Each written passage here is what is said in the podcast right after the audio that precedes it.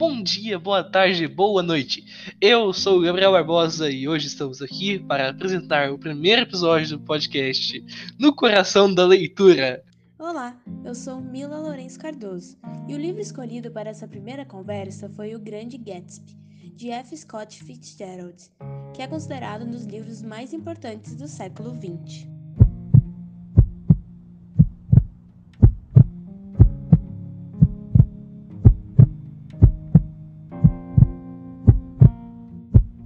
Antes de começar, vamos conhecer um pouco sobre o autor Francis Scott Key Fitzgerald. Nasceu no dia 24 de setembro de 1896 em St. Paul, Minnesota. Fazia parte de uma família de classe média alta. Ingressou em Princeton, uma das faculdades pertencentes à famosa Ivy League, mas não chegou a se formar. Nessa época começou a se relacionar com famílias de pessoas de, da classe alta, classe que ressaltou muito em seus livros. Em 1917, quando os Estados Unidos entrou na guerra, Francis foi recrutado pelo exército, mas não chegou a ir para a Europa. Ainda no exército, conheceu Zelda Sayre, uma moça de uma família de classe alta do Alabama. Em 1920, começou sua carreira literária, lançando o livro Estilado do Paraíso. Foi um sucesso imediato. Na época, vendeu 50 mil exemplares. Era algo incrível. Fascinada pela boa vida da elite, ela se casou com Zelda, e alguns anos depois teriam a filha única do casal. Eles tinham uma vida regada a viagens, bebidas e festas. Viviam entre os Estados Unidos e grandes cidades da Europa. Em 10 de abril de 1925, lançou seu livro que ficaria conhecido como o mais bem acabado e valorizado The Great Gatsby. Em 1930, Zelda foi diagnosticada com esquizofrenia. Com uma vida agitada, ele começou a escrever crônicas e ensaios para serem publicados em revistas mas em 1934 publicou Tender is the Night, Suave é a Noite. Na época não foi bem recebida, mas atualmente é considerado um dos seus melhores trabalhos. Entregue ao alcoolismo, se mudou para Hollywood e começou a trabalhar como roteirista de filmes. Em 1940, aos 44 anos, Francis Scott Fitzgerald morreu de um ataque cardíaco. Em 1948, sua esposa morreu em um incêndio no hospital em que estava internada. Importante frisar que o autor ficou conhecido como pertencente à geração perdida, que representa as pessoas que tinham chegado à vida adulta durante ou logo depois da Primeira Guerra Mundial. Eram pessoas que estavam literalmente perdidas e sem rumo. É, na, nas ideias, elas estavam desiludidas. Então, muitos começaram a focar na riqueza pessoal, já que rejeitavam as ideias da geração anterior. Além de Fitzgerald, outros autores se destacaram, como Ernest Hemingway e Gertrude Stein. Guardem essa informação, ela vai ser importante daqui a pouco.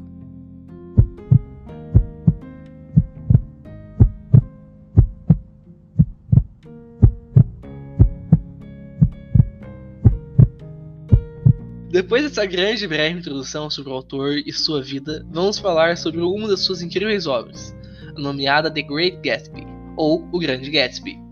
O livro é muito conhecido e já considerado um dos clássicos do século XX. É normalmente lido pelos alunos durante o high school, ensino médio, nos Estados Unidos da América. Além de ser muito citado e referenciado em outras obras literárias e filmes. A história se passa em Nova York, em 1922. É uma história de amor de Jay Gatsby e Daisy Buchanan, contada por Nick. O tempo geral do livro parece ser de três meses, o verão de 1922. Então vamos apresentar um pouco os personagens e desenvolver o um enredo para vocês. No outro lado da Bahia vivia sua prima Daisy Buchanan e o marido Tom Buchanan. Tom tinha sido seu colega na Universidade Yale. Nick é quem conta a história do livro e que mais tarde Nick é quem conta a história do livro e que mais tarde reapresenta Jay a Daisy em sua casa. Parece ser alguém correto e que não se sentia pertencente a nenhum grupo, não entendia onde se encaixava no meio de tanto dinheiro e glamour. Jay Gatsby é o grande foco da história. É um homem muito rico que constantemente faz festas grandiosas em sua casa. Aparece todo tipo de gente. Elas somente aparecem, normalmente ninguém é convidado. Nasceu em uma família muito pobre, tinha o nome de James Getz, mas ele sonhava alto. Queria crescer e se tornar alguém importante acabou conhecendo um homem chamado Dan Corey. O Senhor deu uma oportunidade ao menino, viajar o mundo por cinco anos. Durante esse tempo, aprendeu a se portar e a se vestir. Era para ter recebido uma parte da herança, mas acabou com nada. Na época da guerra, conheceu Daisy. Ele ficou apaixonado. Ambos se envolveram em um romance. Quando foi à Europa, continuaram trocando cartas. Mas mesmo depois do armistício, Gatsby não conseguia voltar. Daisy, sem entender e com vontade de levar sua vida em frente, conhece e se casa com Tom Buchanan, um homem muito rico. Quando Gatsby voltou da Europa, se encontrava sem nada, mas viveu os últimos cinco anos de sua vida com um único objetivo: reconquistar Daisy Buchanan. Na verdade, não reconquistar, e sim se casar com ela, porque ele acreditava que ela já o amava e que nunca tinha parado de amá-lo. E só tinha se casado com Tom por uma infelicidade do destino. Eu vou ler um trecho do livro que acontece quando Nick conhece e descreve Gatsby. No PDF em que lemos está na página 36. Sorriu com compreensão, com muito mais do que compreensão. Era um desses raros sorrisos que trazem em si algo de segurança e de conforto. Um desses sorrisos que você encontra umas quatro ou cinco vezes em toda a sua vida. Um sorriso que parecia encarar todo mundo, a eternidade, e então se concentrava sobre você, transmitindo-lhe uma simpatia irresistível, Daisy Buchanan também tem um grande destaque no livro. É por ela que Gatsby fez e dedicou cinco anos de sua vida por puro amor e paixão. Quando conheceu Gatsby, ainda vivia em Louisville e chamava Daisy Faye. Era muito cortejada, muitos homens disputavam sua atenção, até mesmo por uma hora, como citado no livro. Ela e Gatsby tiveram um romance que marcou Daisy, tanto que pouco antes do casamento ela quer desistir quando tem em mãos uma carta de Gatsby mas Jordan Baker, uma personagem com certo destaque no livro, a ajuda a se preparar para o casamento, esquecendo tudo. No livro, Jordan afirma que se encontrou com eles depois de voltarem da Europa. Segue o trecho que se encontra na página 56, quando ela conta sobre o assunto. Quando voltaram, eu os encontrei em Santa Bárbara, na Califórnia, e pensei que nunca tinha visto uma garota tão apaixonada pelo marido. Se ele se afastava por um momento, ela ficava inquieta e olhava em volta, perguntando: Onde está Tom? e depois ficava com uma expressão ausente até que ele voltasse para a sala. Ao longo do enredo, em uma conversa de Nick e Gatsby, os dois comentam sobre Daisy e afirmam: Daisy tem uma voz indiscreta, observei. Está cheia de. Hesitei sem saber como me expressar. Sua voz está cheia de dinheiro, afirmou ele de repente. Pois era isso mesmo. Nunca havia entendido antes. Sua voz estava cheia de dinheiro. Era esse encanto inexaurível que subia e descia enquanto ela mudava de tom. Era o tinir de moedas, a canção de um símbolo contido nela. No alto da torre de um palácio branco, a filha do rei, a garota dourada. Garota dourada. Era assim que consideravam Daisy. Tom Buchanan é um homem rico, rico de verdade, rico de família, ou seja, o famoso herdeiro. Tom traiu sua mulher, Daisy, com uma mulher chamada Myrtle Wilson, Todos sabiam, inclusive a própria mulher, mas nada fazia nem falava. Além de ser uma pessoa muito estúpida, racista, machista, egocêntrica e nem um pouco legal. Para ver o contexto, o quão ele era racista, vamos ler um trecho do livro, retirado da página 95. Só para saber, foi nessa hora que Tom descobre o caso de Daisy e Gatsby. Autocontrole? repetiu Tom incredulamente. Suponho que a última moda seja ficar sentado e permitir que o Sr. João Niken, que veio de lugar nenhum, faça amor com minha esposa. Bem, se a ideia é essa, podem ter certeza de que não vou ficar de braços cruzados. Sei muito bem que as pessoas hoje em dia estão fazendo troça da vida em família e das instituições familiares. A próxima coisa que vão fazer é jogar tudo para o alto e permitir o casamento de negros com brancos. Então vamos lá. Vamos pensar no quão absurdo é ele falar que as pessoas estão fazendo brincadeira e esquecendo da família enquanto mesmo traía sua mulher. Já fazia um bom tempo. E em segundo, ele compara uma traição com o casamento de negros e brancos, uma coisa que já e desde sempre deveria ser considerado comum. Então, finalmente, vamos ao enredo do livro. Logo após Nick Carey chegar à cidade, ele foi visitar sua prima e o marido na casa deles. Lá ele encontrou Jordan Baker, um atleta de golfe com muito sucesso na época. Eles têm um breve romance durante a história, mas foi nessa ocasião em que o narrador escuta pela primeira vez o nome de Jay Gatsby. A segunda vez em que ouviu o nome de Gatsby, ele estava em Nova York, em uma pequena festa com Tom e a amante de Tom, Mirfield. a irmã de Mitchell, Catherine, e um casal de amigos deles, em que o homem era um fotógrafo, foi ele que estou Gatsby. Nick observou muitas festas na casa do vizinho. Todo dia acontecia uma, e apareciam muitas pessoas. Tudo tinha muita música, o jazz na época estava no auge, muito glamour e muita bebida. Certo dia apareceu um homem em sua porta com um convite formal, o convidando para a festa. E assim foi. Quando Nick chegou, ficou totalmente desnorteado com tantas pessoas. Foi aí que ele encontrou o Jordan Baker. Eles ficaram próximos durante toda a festa. Tentaram achar Gatsby, mas não tiveram sucesso. Durante toda a festança, muitas pessoas ficavam falando quem era Gatsby e de onde vinha o seu dinheiro. Nick só conheceu Gatsby quando mesmo foi falar com ele. Depois de algumas palavras, ele teve que acabar atendendo um telefonema. Mas, depois de um tempo, um homem se aproximou de Jordan e avisou que Gatsby gostaria de falar com ela em privado.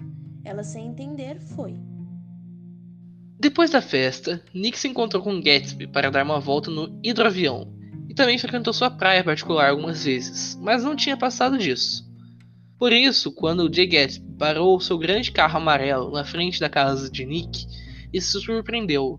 O vizinho queria convidá-lo ao almoço e pedia um favor a Nick, mas que Nick só iria descobrir quando fosse tomar o chá com Jordan.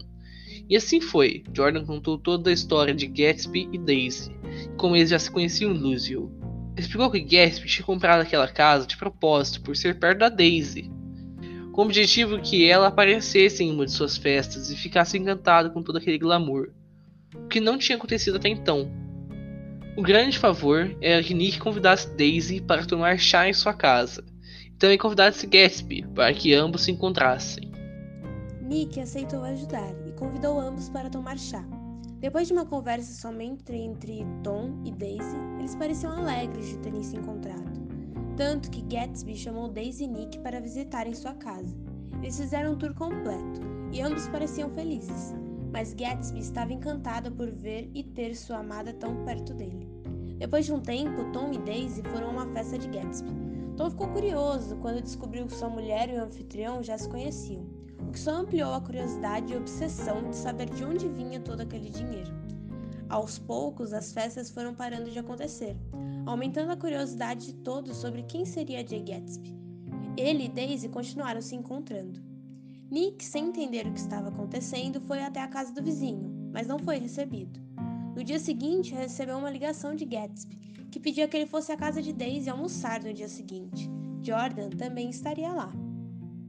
Assim foi. Nick, Jordan, Jay, Tom e Daisy estavam reunidos na casa dos Buchanan para o um almoço. Tudo corria bem, mas em certo momento Tom percebeu o que estava acontecendo. Notou que algo acontecia entre Gatsby e sua mulher, mas nesse momento nada fez ou falou.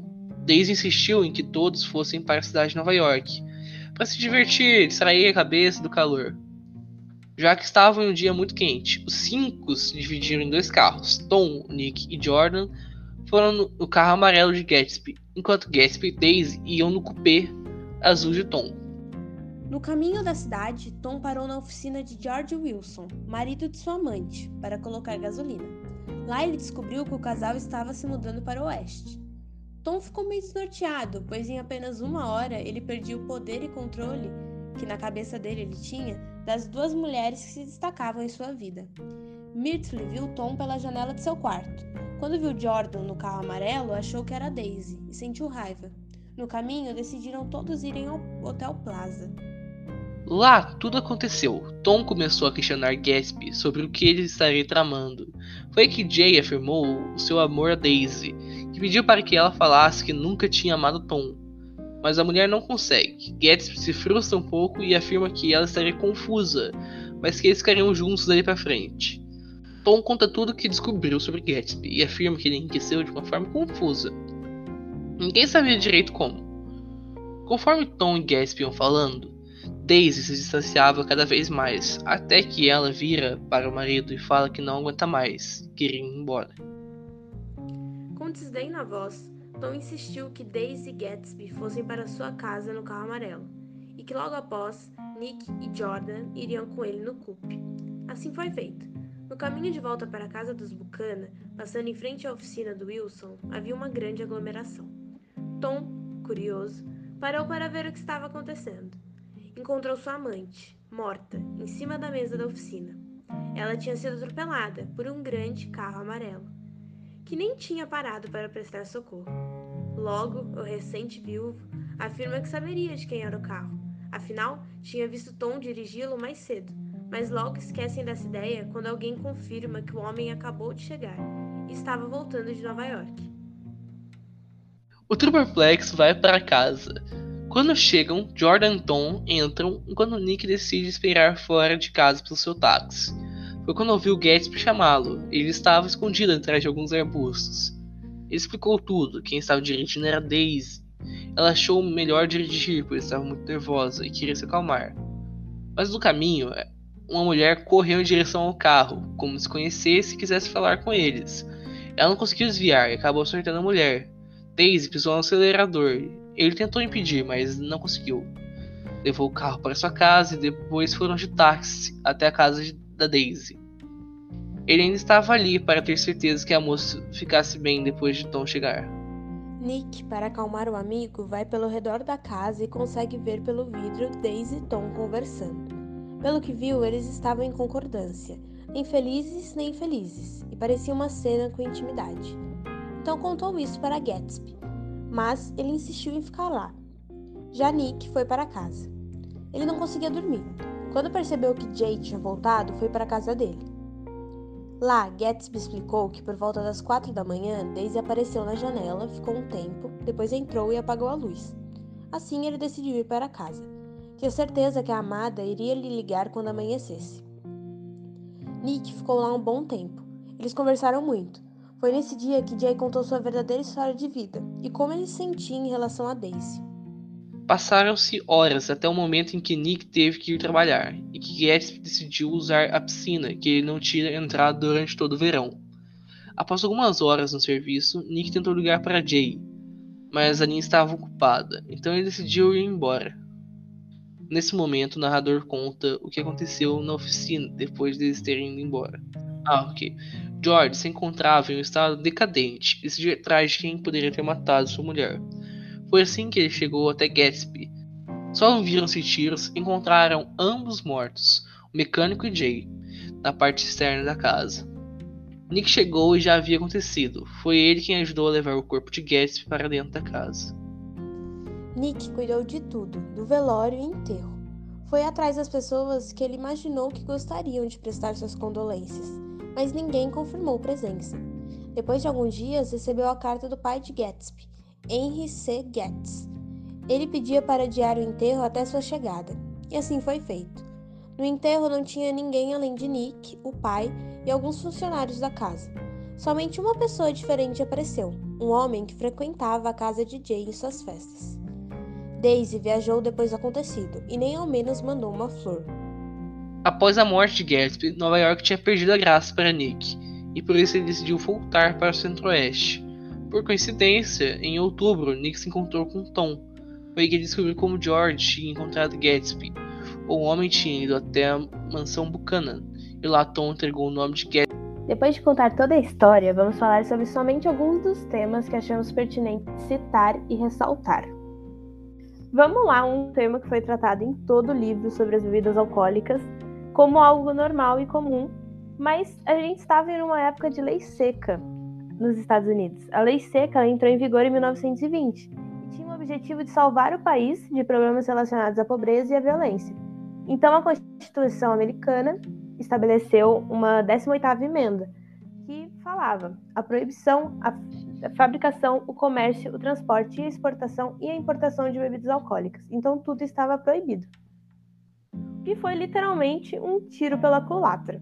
Não, foi, né? Porque assim, por um lado funcionou, tirou famílias da pobreza, botando eles na máfia. Então, assim, se, se os Estados Unidos quiser considerar isso um sucesso, então deu certo. Mas assim, como a gente não considera a máfia como uma boa carreira, eu acho que só não adiantou de nada. O povo continuou bebendo e ficou até mais barato. Isso, ficou muito mais barato. As pessoas estavam enriquecendo pelo tráfico, pelo comércio legal de bebidas alcoólicas. literalmente o tiro pela culatra. Eles tentaram proibir e acabaram que deixou muito mais fácil o acesso a essas bebidas. Outro tema muito pertinente no livro foi o jazz, como o jazz se ressaltou nessa época de desilusão depois da Segunda Guerra Mundial e etc. Porque o jazz ele era livre, ele é botado como uma coisa livre, foi uma época de revolução. Importante ressaltar também que toda essa euforia, toda essa festança, tudo isso ligado ao jazz, ligado às bebidas e às festas e etc., acaba com a crise da Bolsa de Valores em 1929, a grande crise. Então a gente está num contexto de 1922, onde estava todo mundo feliz e etc., para um contexto que em 29 tudo quebra. É, foi uma festa de uns 9 anos mais ou menos até essa quebra em 29. Mas o jazz tinha isso, o jazz tinha essa Efervescência. É, esse sentimento que dava um pouco de libertação, esse rompimento com o que era o padrão de antes, né? A Daisy no livro. E como ela era meio fútil e sem. Eu achei uma personagem fútil, literalmente. Ela focava no dinheiro, mas principalmente quando ela fala na página 87: O que vamos fazer essa tarde? indagou Daisy em uma voz alvoroçada. E amanhã? Nos próprios 30 anos? Sei que no contexto ela estava tentando fugir de uma outra conversa, mas é uma coisa que era uma pessoa, ela era tão rica que ela não precisava fazer nada, ela só pensava, nossa, o que a gente vai fazer essa tarde?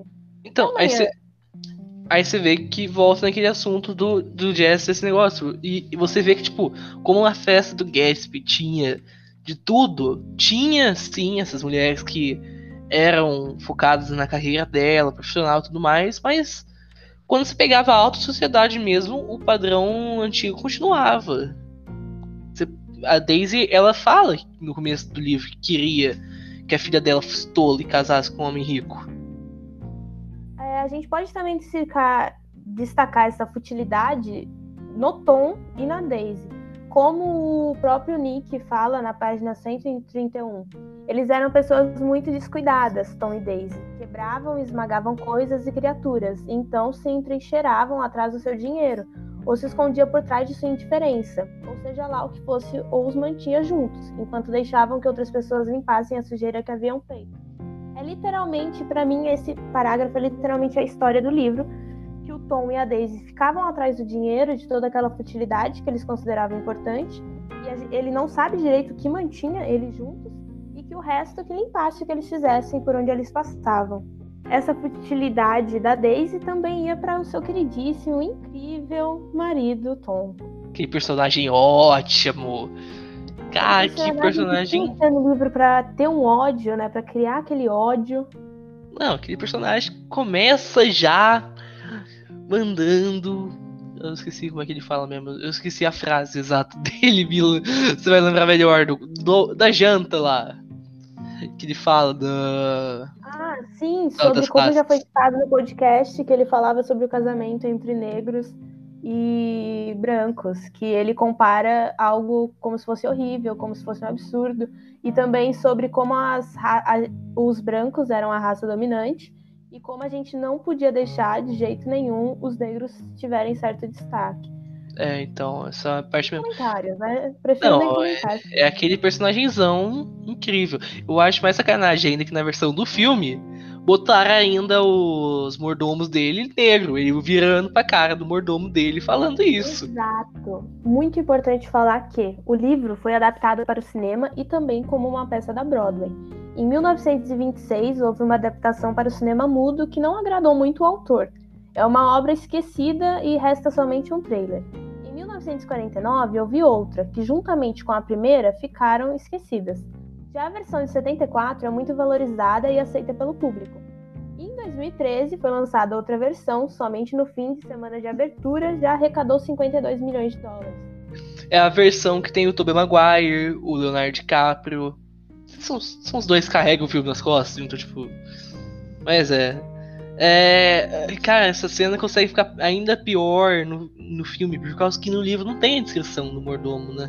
Que na internet, que enquanto pesquisava, que os críticos não aceitaram muito bem a versão do filme, Mas eu gostei bastante, eu achei uma baita adaptação. Eu só vi a de 2013, mas assisti o trailer também da de 1974. A de 2013 é muito bonito visualmente, além de que na época tava, o 3D estava surgindo alto, então ele foi lançado como um filme em 3D. Puxa. Mas, na minha opinião, o filme foi muito bem adaptado, tem umas falas muito parecidas, até idênticas ao livro. Eu achei uma baita de uma adaptação. Não, a adaptação é boa mesmo. Ela é. Ela é bem fiel até na parte do visual de tudo. Tem uma coisa só que não é fiel no livro que eventualmente tem uma música que não era da época tocando de fundo, mas tipo. Só isso. É a única. A trilha sonora do filme também é muito boa. Tem Jay-Z, The XX e Lana Del Rey. As, todas as músicas têm um grande destaque, são muito boas. Então vamos falar sobre o principal, o assunto do livro, que é Jay Gatsby. O grande, grande, grande sozinho, né? Porque. Cara. Sim, ele é totalmente solitário. Mesmo com a festa dele com centenas de pessoas cheias, cheias. Não foi ninguém ao seu enterro, ninguém ao menos queria dar suas condolências. E podemos falar também que Daisy não mandou nenhuma florzinha, né? Já começa aí. Não, não, sem contar que assim, não é nem só a parte do enterro, né? O cara faz de tudo, fez tudo, mas só foi conseguir mesmo parar de se sentir sozinho nos últimos três meses da vida dele. Por causa que foi os três meses que ele passou junto com, com a Daisy morreu com esperança, né? Porque ele estava esperando o telefonema da Daisy, ele acreditava que a Daisy ia ligar para ele mesmo depois de toda aquela confusão. Ele acreditava nisso, então ele morreu apaixonado, ele não morreu desiludido. Eu imagino que ele estava um pouco desiludido na hora, mas ele ainda estava apaixonado e acreditando que ela ia ligar para ele. Não, com certeza. Ah, e mais sozinho ainda, por causa que até os funcionários dele ele demitiu perto do final, né? os, então... os fiéis funcionários ele tinha trocado, mas os, os últimos funcionários ainda foram no enterro dele, mas eles tinham. Eles, eles roubaram tudo que tinha na casa do Gatsby, né? Tanto que o Nick fala no final do livro. Mas uhum. foi o que foi, ele morreu sozinho. O pai aparece, o pai fica orgulhoso do filho, do que ele tinha conquistado. O pai acreditava que ele tinha um futuro brilhante. Mas mesmo assim, é, de tantas pessoas que iam nas festas deles, ninguém ao menos teve coragem de ir lá. Só uma pessoa foi que, na minha opinião, durante todo o enredo, eu imaginei que seria a última aí. Só um senhorzinho foi. Mas é impressionante isso, como o dinheiro pode nos trazer falsos amigos e etc. Esse livro tem tudo disso, né? O livro, ele tá cheio de gente da mais legal possível. Gente, tipo, desse, tipo, Tom, tipo, a própria Jordan não é uma lá flor que se cheira, né? Se você for parar pra pensar. É, ela tá sempre... A Jordan, ela é orgulhosa. A gente pode falar que ela é muito orgulhosa, porque ela fica. Quando o Nick vai terminar o breve romance que eles tiveram, ela fala que tudo bem, que ela já tava até noivo de outra, mas eu uhum. acho que ela é orgulhosa ela tem. Ela não admite, ela é teimosa. É, a Jordan tava sempre, tipo. Ela nunca. Ela nunca foi realmente amiga da Daisy, né? Você vai olhar assim. Porque, tipo. Ela tá sempre dos dois lados. Ela, ela nunca tentou confrontar o Tom junto com a Daisy sobre a mulher a amante dele. Nunca tentou fazer nada. Nunca nunca fez uma coisa de boa pra Daisy. entender um pouco a Jordan. Ela. Eu acho que, como ela já conhecia a Daisy, ela tinha já conhecido Gatsby também, conhecido não, visto eles lá na outra cidadezinha deles. Eu acho que ela tentou defender a amiga e tentar trazer realmente o um amor para a vida dela. Porque eu não imagino, também não tinha como chegar e enfrentar o Tom. É, na época era algo comum o homem ter amante e tudo bem. Tanto que o Tom é um absurdo ele falar para Daisy que estão fazendo troça da família, enquanto ele já traía ela há meses. Então uhum. eu acho que era meio difícil a Jordan e a Daisy chegarem de cara para ele e falarem tudo. Mas eu defendo um pouco a Jordan. Ela é orgulhosa, ela é teimosa, mas eu acho ah, que eu, ela eu foi amiga da Daisy. Dela. Eu, eu, não, eu não consigo. Eu ver aquele personagem eu fico tipo. Ah... Gostar, gostar, eu só gosto um pouco do Gatsby, do resto eu não consegui ter empatia. Okay. O Nick é. talvez um pouco, mas o resto pra mim não rola. Então, é o, é o Nick e o Gatsby só que é suportável em geral. Como a gente tinha falado lá no começo do podcast sobre a geração perdida, é muito importante falar que no final do livro é, o Nick fala Gatsby acreditava na luz verde, o futuro orgiástico que ano após ano passa diante de nós. Então nos escapou, mas isso não importa. Amanhã vamos correr mais rápido, esticar os braços mais longe. E uma bela manhã, então seguimos em frente, barcos contra a corrente, incessivamente levados de volta ao passado. A gente pode ver que eles acreditavam em um futuro melhor, que é o que a geração perdida acreditava. Era aquela coisa meio utópica, mas que a gente teria um futuro melhor e que os sonhos se tornariam realidade. Triste, eles não estavam certos, né? 20 anos depois a gente sabe o que aconteceu. Então, agora, para encerrar o podcast, vamos falar um pouco sobre os pontos fortes e pontos negativos que destacamos no livro. Eu acho que os pontos fortes do livro é que ele realmente conta a história do Gatsby, como tá no título do livro. Eu acho que teria que fazer isso no mínimo. E eu não sei, uma crítica poderia fazer negativa pro livro, além do fato dele ser muito triste. eu acho que, sei lá, no, pessoalmente eu gostaria de saber mais da história do Nick de antes do, dos eventos que acontecem no livro. Mas é uma opinião mais pessoal, não sei.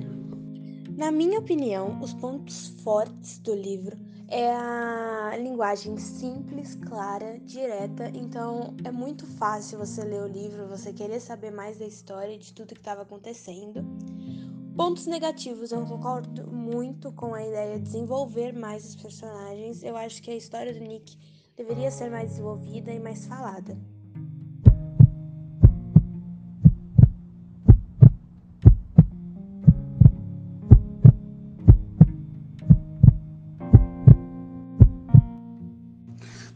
Obrigado por ter ouvido até aqui. Agradecemos a atenção de todos. Muito obrigada e boa leitura!